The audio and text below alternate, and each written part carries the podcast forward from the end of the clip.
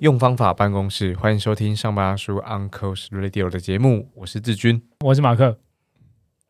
其实我们也要延续啊，就是其实大家原本这个四周前八周啊，我们我们录的这个大题目叫下班跟余韵。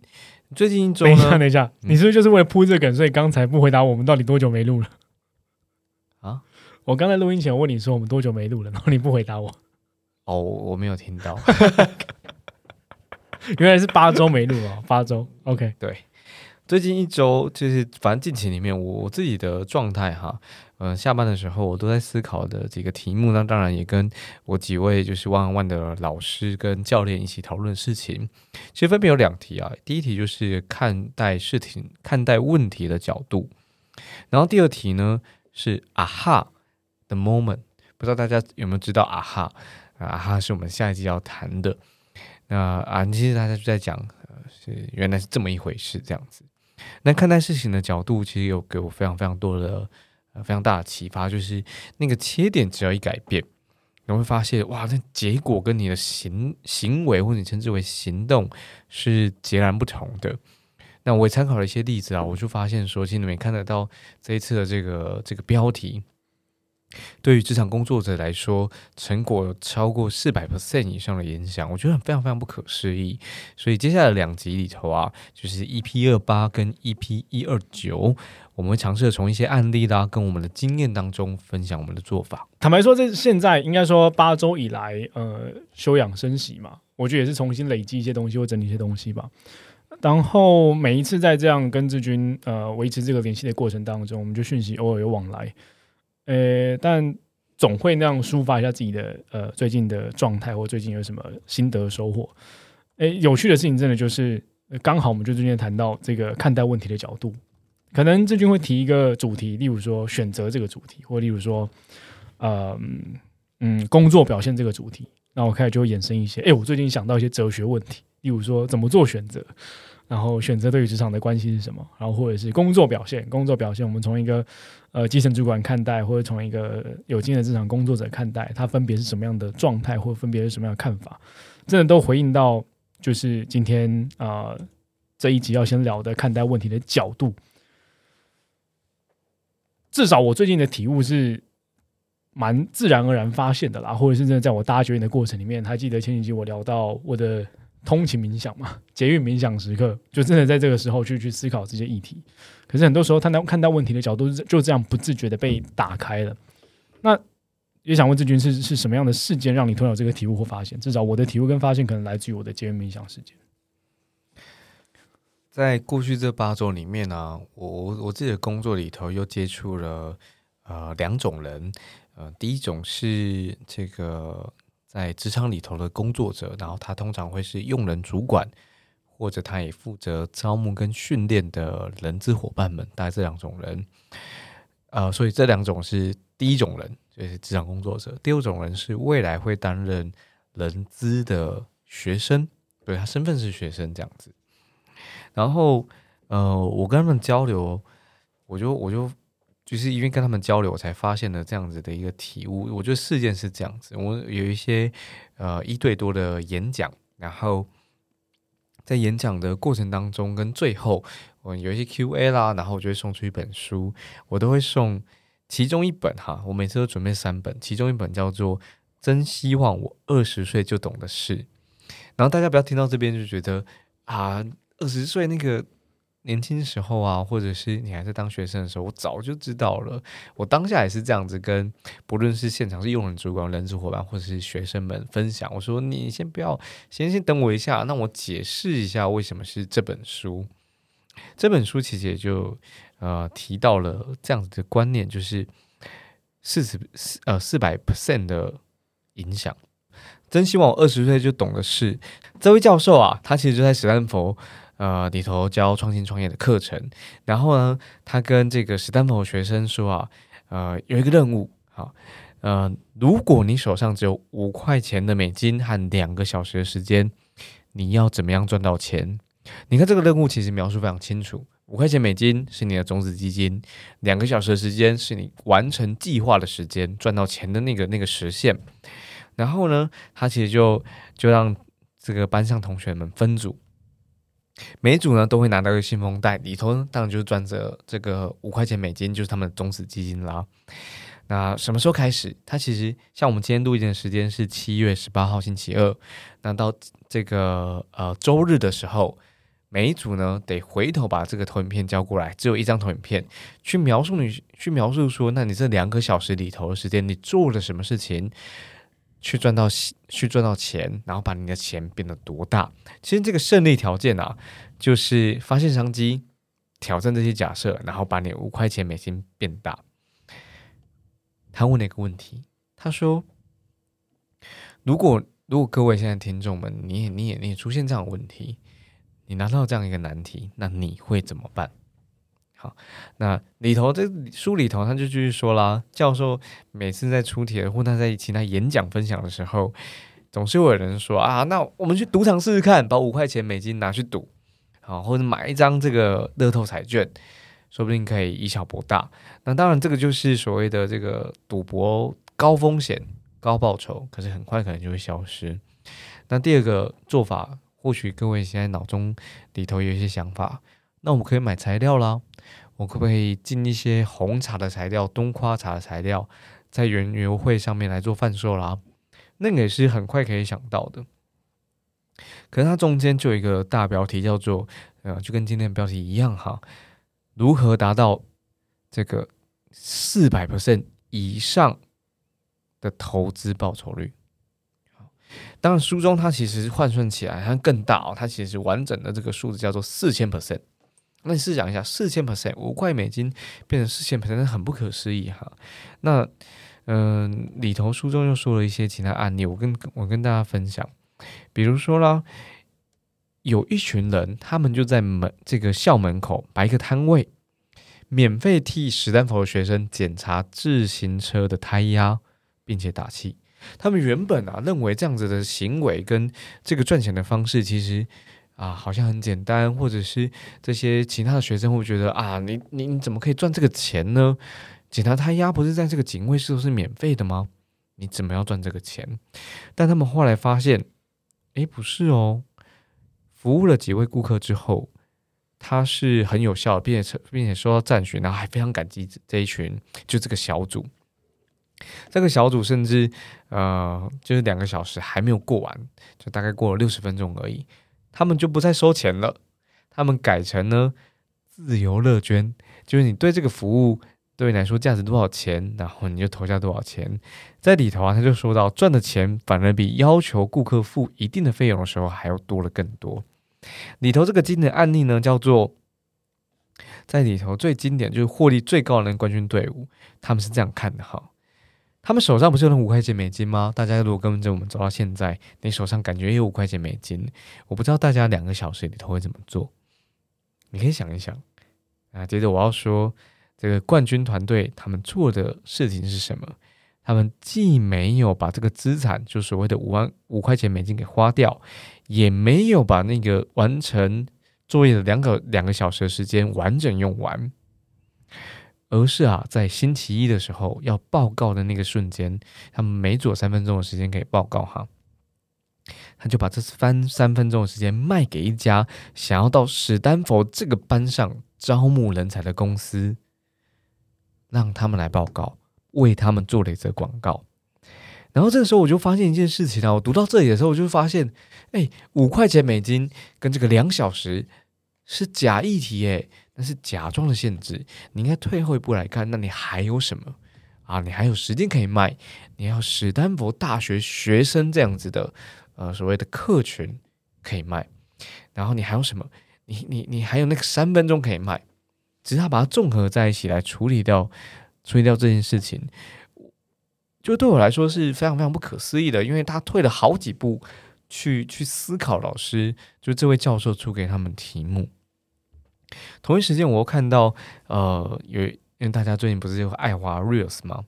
我当然滑到了，呃，那那个 reels 里面，呃，这个拍摄者就问访问者，就是路上一个路人，他就说：“嘿嘿嘿，诶，如如果你要给你二十岁的你一个建议的话，那你会给他什么建议啊？你会告诉他什么事情？”然后那个路人啊，他被访问嘛，他他其实没有想哦，他马上就回答这个拍摄者，他说：“不会，我没有打算给二十岁的我什么建议。”因为我得经历这些，才能够成就现在的我。所以回想看，就我同时在想，就是真希望我二十岁就懂得是的。这本书里头内容跟这则 reels，他其实在谈的事情，并不见得都是那些啊你在念书的时候就一定要知道，而是那些真正的的本质跟观念。我我想，我这就让我想到第一性原则哈。那些本质就第一性原则，第一性原则可能大家第一次听到它，或许是从这个呃电动车，这叫什么牌？特斯拉。对，或是从电动车特斯拉的这位执行长创办人他口中听到的，他总是依循的第一性的这个原则，或你称之为第一性原理在做事情。什么意思？就是最基本的命题或假设。不能被省略或者删除，也不能够违背的，这是亚里士多德，就是数学家他所提出来的哈，就最根本就是那个样子，最根本的那个样子。然后我我我就把这件事情兜起来了，就是说，你看你看，我刚刚举的那个史丹佛，呃，五块钱美金，两个小时完成作业，三分钟可以报告这个例子，他在谈的是什么？他在谈的事情是，如果你有一个创业基金，你如何最大化它？好，那你看那个 reels，他在谈的是什么？他在谈的事情，如果你有时光机，你可以回去给你自己建议的话，那你会讲些什么？可事实上，最关键的事情，如果你不经历这些，你怎么知道你要给自己什么建议？他有点，他可能有点有一点那个祖父悖论哈。可是我觉得他就围绕在这个第一性原理里头。我觉得第一性原理更多应该它是那个整件事情的本质吗？嗯，对不对？因为例如刚刚斯坦福这个举例好了，五美元的种子基金，两个小时的呃执行时间，三三分钟的报告时间，呃，这三个都是呃新增的条件或新增的框架，但核心的本质是你要创业了，你要怎么创业，对吧？对我我的理解理解是这样。对，那回到这个二十岁的这件事情，其实本质是二十岁你没有经历那些你错误的，你不会成为现在的你。所以，的确，当你现在要给要回头给当初二十岁的建议，对啊，你可以给，可是你永远都给不到。你给的也是因为你二十岁到目前为止，例如说我们现在长到三十二岁、三十五岁，是因为你经历过这些事情，所以你愿意给出那些或你能够给那些建议。我觉得蛮有趣的，这个这个 first principle 那个第一原理这件事情，的确，当我们在看待自己的工作、看待自己的呃各种个人价值。或者在商业的关系里面，你的公司怎么卖出？你的公司怎么卖出你的产品？怎么卖出你的服务？其实都还是回归这个第一原理，或者是第一性原理。呃，核心本质到底是什么？对吧？条件很多，然后场景也很多，然后我们要做的应用肯定也很多，但终究那个本质不能被原反，不不能被违反的那个本质是必须要呃大家都能够一起被理清出来的。但我觉得刚刚提到的，真真的都是呃。一些比较不那么切身相关的经历或者是案例，呃，回到我们自己身上呢，至少我现在，我现在我很多人在想那个亲身经历，我自己的那个那个那个经验到底什么案例、什么故事会是什么？这句你的故事会是什么？呃，我我自己在在写这个内容的时候，我有两个蛮亲身经历的例子。那我们先呃给他两个标签哈，呃，方便等一下大家知道我们讲到哪边。第一个标签叫做合约，就是什么时候你会用到合约。第二个标签叫做各位可能都参与过销售演讲，就摆明了这个讲座是要卖你东西的，我们称之为销售演讲。啊，我就这两个标签，什么时候你会用到合约以及销售演讲？那你会发现我们在刚刚在上一段落的时候，我们讨论的这个第一性原理啦，或者是呃呃斯坦福大学里头的例子。其实我们在探讨的事情是，如果我们做了 A 这个行为，所以我们就能够取得 B 这个成果，也就是常见的嘛。因为 A 所以 B，然后，呃，我我在我在做功课的时候，我其实把这句话写了一个问号，就是因为 A 所以 B 就会成功吗？然后发现好像不太一定诶。比如说，你看那个二十岁啊就懂了事情的那个五块钱，因为你把五块钱花完，或者是你取得这个会大卖的原料之后，你就有机会大卖吗？完全不见得。两个例子哈，第一个例子是什么时候用到合约？这个是我觉得在呃，尤其是我们在工作的时候，在成在这个。呃，取得成果的时候会有巨幅影响的。回到第一性原理，如果你没有搞清楚这件事情的话，对我对我来说哈，合约出现就只有两个时机。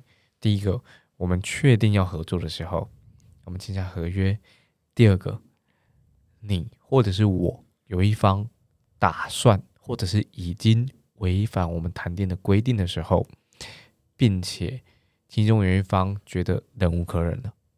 好。所以回过头来，我们去看合约是来干啥的哈？合约是来确保我我用词叫确保哈，确保双方都可以完成我们说好的事情，并且把那些项目交付交付给对方。所以很多时候，我自己在看到我身旁发生的例子，比如说我之前有遇过一次啊，就是我们自己家的人啊，在在过去工作的时候，我们自己家的人动不动就要跟对方这供应商说，或是跟这个合作客户说。哎哎，合约说的是这个日期，不是那个日期。哎哎哎，合约说要给一二三，不是给 A B C。哎，那你怎么还没给？那你你怎么又违反这个日期？呃，我时常都会都会都会发现，像这样的对话，它其实比较可惜一点点，因为我们并没有真正完成对话，因为我们正在拿着合约去去逼迫对方说：“嘿，请照着这个规章走。”嘿。请照着这个我们谈好的条件走，然后言下之意叫做：嘿，如果你不照这个走，哎呦，你违约你要赔钱哦。可实际上真实的工作不应该是这个样子。当然，我们应该要遵守合约去完成我们都要说好，我们彼此说好的那些事情。不过法律啦、规范啊，那些都是最低限度的限制而已。而在那之前，其实我们非常非常多可以做协调啦。啊，保持沟通啦，然后调整的空间，因为还记得吗？合约是为了确保说我们双方都可以完成我们说好的事情。我们之所以要完成这些事情，是因为我们更更崇高或更远的那个目标一起达到。我们要去那个地方的，所以，那我我想这是我我觉得第一个例子叫做合约。我们签了合约就能够取得合约里头的成果吗？不见得。不见得，连国家跟国家、政府跟政府之间都有机会违约了，并不见得。OK，第二个例子叫销售演讲。销售演讲，我我自己的收获是这样子，呃，不知道大家有没有参加过任何一家在台湾所谓的直销商所办过的这样子的大会或讲座，不论他邀请了名人来，或者他自己的这个所谓销售顾问。登台演讲跟分享自己的经验的时候，他背后都带都都带着一个明确的目的，叫做“嘿，请付钱加入我们，而我们可以让你过跟我们一样的生活。”好，大家可能有类似的经验哈。而而实际上，在职场里头，有很多人参考这样的模式，在 B to B 或 B to C 的工作当中，我们称之为销售演讲，透过有价值的内容。进而卖你下一个阶段的东西，OK？他大概在做这么事情。好，那我现在在所在的公司呢，我们其实也做类似于销售演讲的活动。但我我当时我们怎么在这个计划这个活动的时候，我提出了一个条件，叫做在现场不能够销售，而销售或完成订订单。是你最终的结果，可是过程你不见得要卖他任何东西。好，再一次哦，就是完成订单是你最后的结果，而过程你不见得要卖他任何东西。也就是说，大家来到现场，你说穿了哈，你各位想象一下，你的公司办了一个品牌的活动，大家来到现场，他来了现场还不知道是你们公司办的活动吗？他一定知道，所以这一瞬间销售就已经完成了。接着就是让他体验，让他取得他需要的这个材料、资源、产品或服务，让他现场就拿到。所以我，我我自己就问了自己的问题啊，就是我们为什么要做？我们为什么要做？我们为什么要做？问了三次。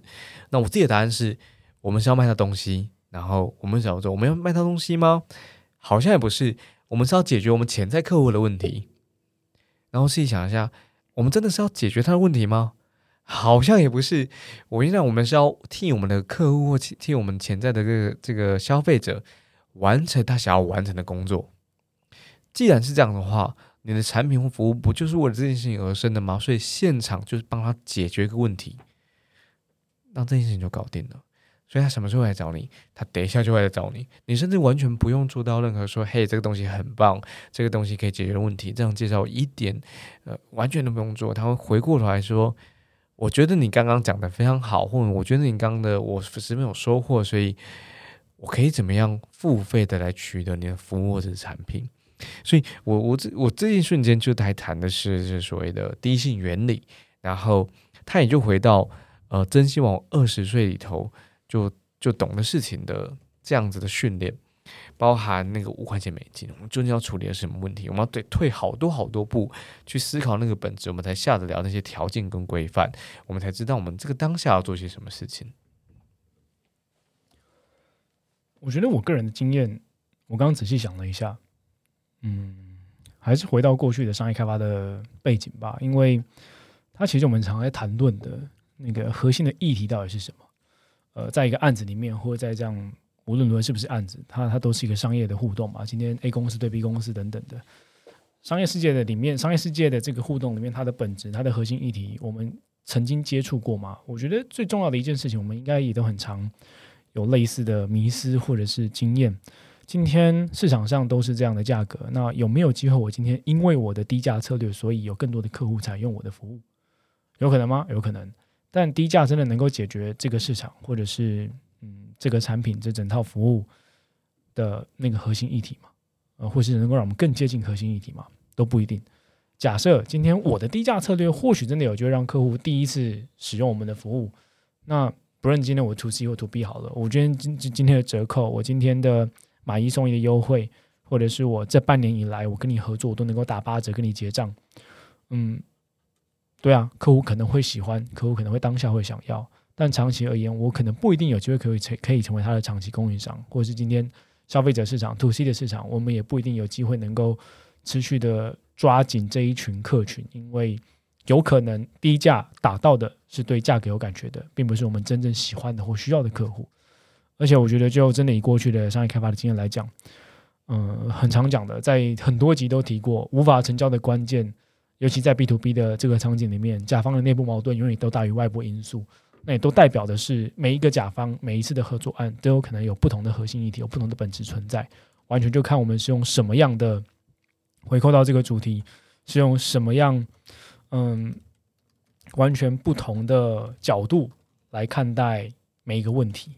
举例来说，我今天到底是用一个 CEO 的角度来看，我今天是用外部顾问的角度来看，还是我是用这间企业里面的中阶主管或实际在做事的人来看？那所有角度都完全不一样。呃，最直白的吧，嗯，遇到的第一线主管，我们第一个遇到那个窗口，他肯定最害怕更换供应商，他肯定最害怕呃习惯性的东西，但。今天往上到他的 CEO，到他的更高层的主管，他可能更期待企业因为任何的改变，所以能够更接近。例如说，我们常提到的数位转型，我们常提到的呃任何的企业的优化。那每一个阶层、每一个人看待事情的角度真的完全不一样。所以我觉得更关键的是，我们到底怎么样挖掘那个核心议题的存在吧。我自己也想鼓励大家，就是啊，我也我也给自己。看待重新看待问题的方法，我会鼓励大家也这么做。它其实有三个步骤。第一个步骤叫做这个东西最核心的本质是什么？第二个步骤是你最后想取得什么成果？第三个步骤算是一个检查的方法，它有三之一跟三之二。三之一，在你在想啊这个你想要的成果的时候，你可以是想要的成果，于是。你会想到一个方法，接着你会采取呃行为一、行为二、行为三的行动。那你检查呢？三之二喽。你检查的时候会把它倒着念回去，也就是当你采取行为一、行为二或行为三的行动的时候，就是符合你想到的那个方法，于是你就可以获得成果。最后是问句，我念一次：当你采取行为什么什么行动的时候，就是符合你想到这个方法，于是就可以获得想要的成果吗？你导致念回去，所以如果念起来合理顺的话，表示合乎逻辑。你按照着你想出来的办法采取的行动，一去做，就会完成你要的成果。我觉得蛮有趣的，这真的是一个很商业的哲学议题。我蛮推荐大家，我觉得蛮哲学的啊，因为你看哦，呃，它终究是在因果之间来回，但我们永远都没有在，我们都永远无法在没尝试的情况之下。去判断这个因果是成立还是不成立。薛定谔的猫，对吧？我不打开那个盒子，我永远都不知道猫是死的，是死的，是活的。所以我如果不去尝试，我永远都不知道这个因果是成功的还是失败的。我看待它是管理的议题。嗯，呃，就是我今天在来的路上，我想了什么是领导，什么是管理。领导是指引，是突破跟创新；管理是掌握或者是控制最小的风险。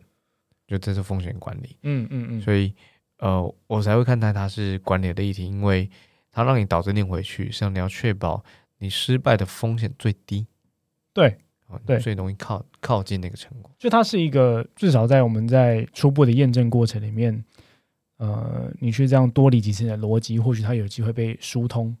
因为很多时候，我就常我就举例一个我们最常遇到的情境好了。那我觉得听众也可以想一下，在情境是你们常遇见的，例如说，你的主管突然说我要导入一个新的系统，啊呀，对，很棒，新系统绝对棒，但棒之余，对这间公司是不是带来正面影响？是不是对你的部门带来正面影响？或是是不是对你们在做的每一件事情带来正面影响？你可以陪着你的主管，或是你自己，呃，捋过一次这一遍的逻辑是什么？想要的成果，举例哦，想要的成果可能是我们在。呃，实际做行政面的时间能够减少百分之五十，所以我采取了转换呃系统、更换新系统的办法。那往下我采取的可能会是，诶，具体的行动可能会是，嗯，我在 maybe 呃 Q one 的时候，我导入某一部分；Q two 的时候，我把我终于把呃过去很繁琐的行政流程取代为它自动化的操作。那我在第三个关键行动是，我让整个流程遍布到各个公司。好，那我们回顾回回顾回顾一下刚刚这个脉络是不是对的？呃，当我采取什么行动，我们刚刚讲了，就是呃，遍及整个公司的行动，然后自动化的操作，然后一部分的导入，我们就有办法能够符合呃导入新系统，而来而带来一个我期待能够为这间公司带来什么呃操作流程转型的过程吗？对，或者操作流程转型的我想要的成果嘛？那如果合理的话，或者如果对应到你们公司内部的。嗯，目前遇到的现况的话，就合乎逻辑。那更多的场景，大还还是可以应用啦。例如说，今天你要去跟你的下属沟通的时候，你要跟你的评级沟通的时候，甚至你今天做一个重要的内部汇报的时候，你期待有什么样的成果？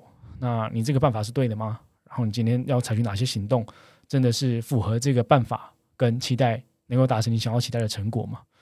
它就是一个不断验证的过程吧。那真的，大家要要对应回去自己常见的情境，有可能在你的生活当中，有可能在你个人的改变里面，有可能在你公司里面你实际想要实践的专案项目，呃，都是很适合直接对应起来。哎，现在你要做的事情是什么，或者未来你要做的事情事情是什么？它可以有些计划，可以让你有一些呃 review 或 preview，呃，都是一个蛮重要的工具，推荐大家。